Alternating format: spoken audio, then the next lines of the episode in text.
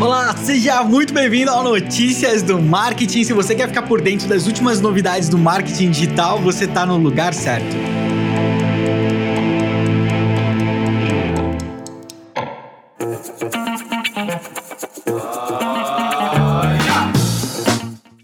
Continuamos com o nosso compromisso de trazer para você as últimas novidades do mercado e acho que nunca foi tão importante, né? Ficar informado a respeito das últimas novidades. Nunca o setor político e o cenário político-econômico impactou tanto no nosso mercado. Então é muito importante acompanhar essas novidades dia a dia e você pode contar com a gente para poder entregar essas notícias para você, beleza? Não esquece de seguir ali o Notícias do Marketing no Instagram, Notícias do MKT, e também no Twitter, Notícias do MKT. Vai ser um prazer trocar ideia com você por lá também também. Vamos para as últimas novidades.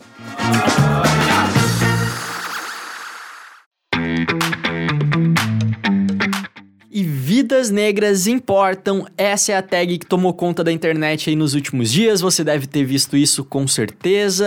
Essa tag subiu muito depois que um, um policial branco matou o ex-segurança George Floyd. Cara, vídeo tristíssimo, clima pesadíssimo mesmo. Você deve estar tá acompanhando aí todo o caos que está sendo gerado nos Estados Unidos, com manifestações, com confrontos. Tá feio demais o negócio, né? Tá, tá, é bem triste, na verdade, tá vendo tudo isso acontecer em, em 2020 né? Ao mesmo tempo que tem gente indo para o espaço em uma semana, a gente vê também manifestações é, tão, tão tristes, né? Por, por motivos tão tristes acontecendo. Enfim, eu só espero que tudo isso passe logo, que nos deixe bons ensinamentos sem deixar sangue no caminho.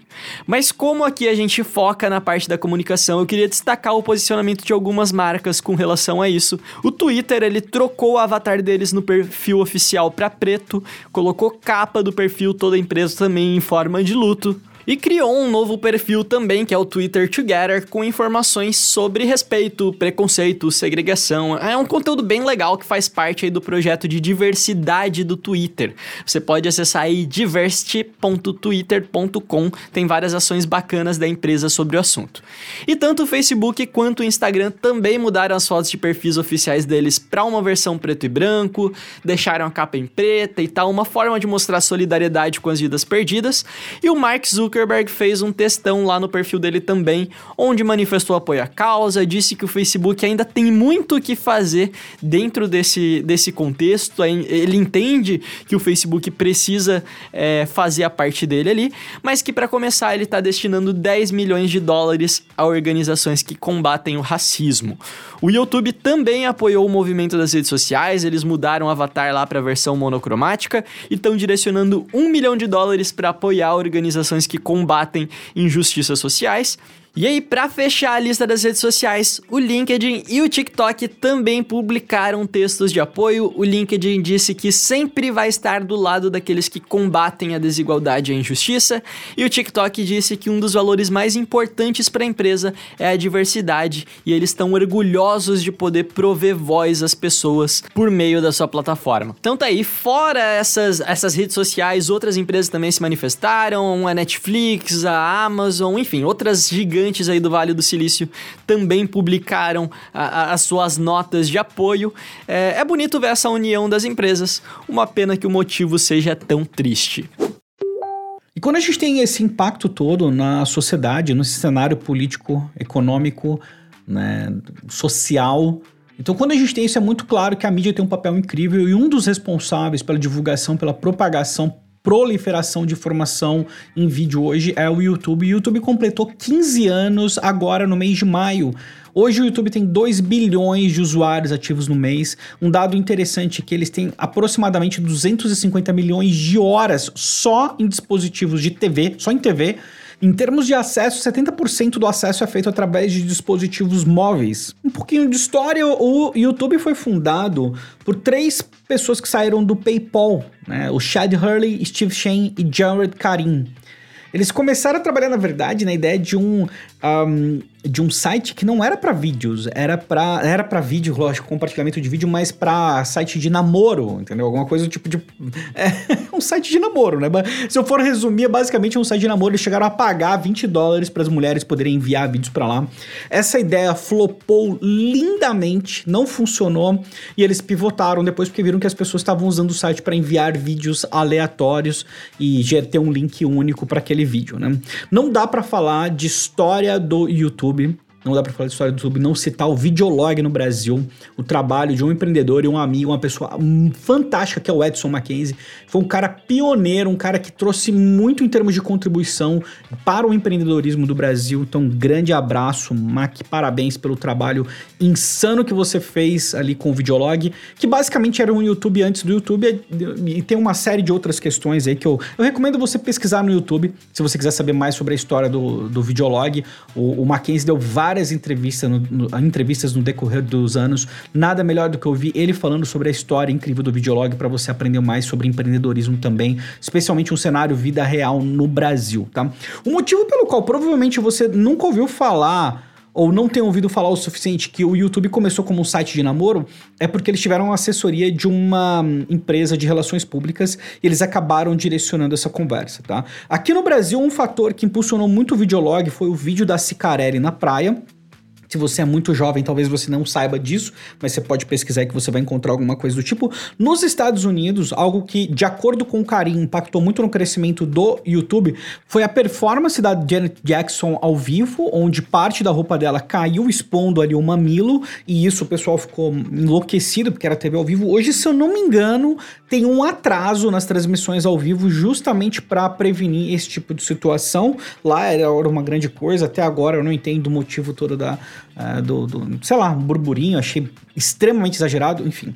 E um outro fato que impactou muito no YouTube foi a questão do tsunami no Oceano Índico, e as pessoas queriam ver mais daquilo. Isso de acordo com o Jared Karim, o Chad e o Steve não concordam com essa versão, tá? Eles falam que essa, essa mudança toda se deu numa festa, enfim, tem toda, tem toda uma treta aí por trás do, da história do YouTube. Eu vou colocar o link na descrição para você uh, olhar isso mais a fundo também. Mas no final é isso. Parabéns, YouTube, pelos seus 15 aninhos. Vida longa. Ó, e ontem mesmo eu comentei aqui que ninguém tinha entendido o posicionamento do Zuckerberg com relação a fake news, né? Realmente, numa semana ele tava firme dizendo que é isso aí, as redes sociais têm mais é que bloquear conteúdo falso mesmo, não importa de quem. Aí na outra, passou uns dias ali, ele já mudou completamente o discurso, falou que não é bem assim, que tem que respeitar a discussão política, que as redes sociais não podem agir como árbitros da verdade. E aí parece que alguns membros do alto escalão do Facebook não tiveram medo de discordar do patrão e foram lá pro Twitter deixar isso bem claro, né? Tanto o Ryan Freitas, que é diretor de design de produto do Newsfeed, quanto o Jason Toff, que é diretor de gerenciamento de produtos do Facebook, deram aí uma cutucada no patrão. Eles falaram que o Mark tá errado, que eles vão fazer o possível para fazer ele mudar de ideia. E o Jason Toff, inclusive, falou que trabalha no Facebook, ama a empresa, mas não tem orgulho desse posicionamento e que a maioria dos colegas que ele conhece ali, dos colegas de trabalho, também discorda disso. Eu achei aí super corajosos esses meninos. Não sei se eu teria coragem de fazer a mesma coisa na, na posição deles, mas enfim, até o momento da gravação desse episódio aqui, nem o Facebook nem o Zuki se pronunciaram sobre esse assunto. Caso alguma coisa nessa história mude aí, eu te conto no episódio de amanhã. E ainda falando do Facebook, agora o Facebook vai passar a verificar a identidade de perfis que têm alto alcance. Basicamente, se você tem um perfil e ele tem posts que estão viralizando, uh, ou você está utilizando comportamento que o Facebook não considera autêntico, entre aspas aqui, robôs, né? Entre aspas, né? Parênteses. Mas enfim. Enfim, se você estiver fazendo algo do tipo, o Facebook agora vai ficar super de olho. É bom lembrar que no ano de 2018 o Facebook começou a identificar ali a quem estava por trás das maiores páginas da rede. Né? E eu acho que isso é bem interessante. Fala, Estevam, mas eu, você vai ser obrigado a falar quem você é para o Facebook? Não, você não vai ser obrigado a falar, mas se você não quiser uh, se expor e falar para o Facebook quem você é, o seu alcance vai ser limitado, por exemplo. Né? Então, você tem uma página aí que está tendo posts que estão viralizando, o Facebook basicamente quer saber quem está por trás disso e eu vou falar que eu concordo com essa iniciativa, eu acho que faz bastante sentido você entender quem está impactando a informação. Você, fala, você dá uma informação que impacta milhões de pessoas, você tem que ser responsável por aquela informação em algum nível. O Facebook também se sente responsável por isso, até onde eu estou vendo, apesar das é, dos, dos, comentários recentes do, do, Zuckerberg, se você olhar o discurso num cenário amplo, eles mudaram o posicionamento para a gente não é responsável, para a gente é parcialmente responsável. E parte desse parcialmente responsável é justamente verificar a identidade de perfis que tem alto alcance dentro da rede social. Isso é uma transição para a próxima notícia. Ó, e o TikTok, na verdade não o TikTok, mas a empresa mãe do TikTok, a ByteDance, tá abrindo um escritório na Índia, né? O país vizinho ali, que é o que tudo indica, essa, essa seria uma tentativa da, da ByteDance de meio que desvincular a marca dela, principalmente a marca do TikTok, ao país de origem se tornar um pouco mais global, né? É, esse não é o primeiro caso, não é o primeiro movimento que a ByteDance faz nesse sentido. Ela tem feito feito aí uma série, tem tomado uma série de ações nos últimos meses para que os seus principais recursos de tomada de decisão estejam fora da China. Nos últimos meses a gente viu aí eles contratarem o Kevin Mayer da Disney como CEO deles, eles contrataram o pessoal da SoftBank também, enfim, a, a ideia da ByteDance é se tornar mesmo global e menos, é, e menos vinculada à China. E agora ela tá ampliando o escritório dela no país vizinho, que é a Índia, para que o país seja o seu novo centro de processamento processamento de dados. Pelo que eu entendi aqui da matéria, ainda são rumores e tal, não tem nada muito confirmado, mas é por lá que a ByteDance vai começar a processar os dados globais dos usuários. Então, todas as informações dos usuários do TikTok e tal, ao invés de irem para a China, vão para esse centro de processamento da ByteDance na Índia, né? E por estar fora da China e não sofreria ali todas as pressões, todas as, as regras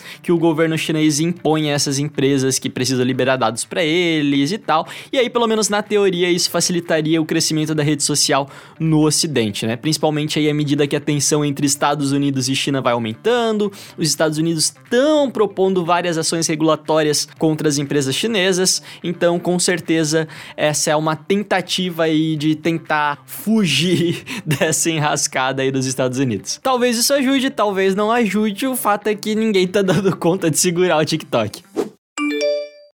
E para a última notícia do dia, você acha que tá ok se você for pedir um visto para os Estados Unidos, eles pedirem para você ah, para você entregar ali o seu arrobinha do Twitter, do Instagram, do Facebook, etc. Você é a favor ou contra isso? Eu acho que esse é um assunto que dá uma discussão insana, insana. O fato é, a notícia é, Reddit e Twitter estão lutando para que você tenha direito a permanecer anônimo, considerando inclusive que um quarto dos usuários do Twitter não utilizam o nome completo dentro da rede. Eu achei que fosse até mais, né? porque é bem comum a gente ver ver pessoas que têm nomes diferentes ali. Não vou entrar no mérito da discussão, porque os dois lados aqui têm argumentos bem incríveis. Agora, ser obrigado a deixar um arroba no momento de. no momento de pedir um visto vai ser uma coisa meio extrema, né? Mas enfim, enfim, enfim. É, entra numa outra questão de os usuários deveriam ter a possibilidade de permanecer anônimos ou não em uma rede social. Né? O movimento que a gente vê e o que a notícia até que eu dei do Facebook agora há pouco caminha para que cada vez mais a gente não seja anônimo e seja responsável pelo que a gente está colocando de informação no mercado. Agora, colocar isso em um contexto, no mercado não, né, nas redes sociais, colocar isso em um contexto de avaliar uma pessoa e julgar uma pessoa no momento de um visto, cara, que discussão, hein? Mas enfim, vou deixar aí para você discutir na sua roda, com seus amigos, na sua agenda agência ou com seus colegas de trabalho, o que, que vocês acham a respeito disso? E assim a gente vai acabando a nossa segunda-feira, semana nova, notícia nova, tudo novo. E eu só espero que a gente tenha vários seguidores novos também, vários ouvintes novos, que a gente tenha conseguido te convencer aí, te, te evangelizar a escutar a gente todos os dias. É, eu espero do fundo do meu coração também que você tenha gostado desse projeto aqui. Se você tem feedback para dar pra gente, se você quer dar uma sugestão de notícia que você gostaria que a gente comentasse, ou se você quer dar uma sugestão de, de, de, variação no formato, sei lá, qualquer coisa que você quiser trocar uma ideia com a gente, é só chamar a gente no Instagram, arroba notícias do MKT, ou no Twitter também, a gente tá respondendo todo mundo, estamos trocando uma ideia com a galera. E é isso aí, gente. Segue a gente lá e eu te vejo amanhã. Valeu! Este podcast foi uma produção de Estevão Soares e Vinícius Gambetta, distribuído por Agência de Bolsa e SMXP.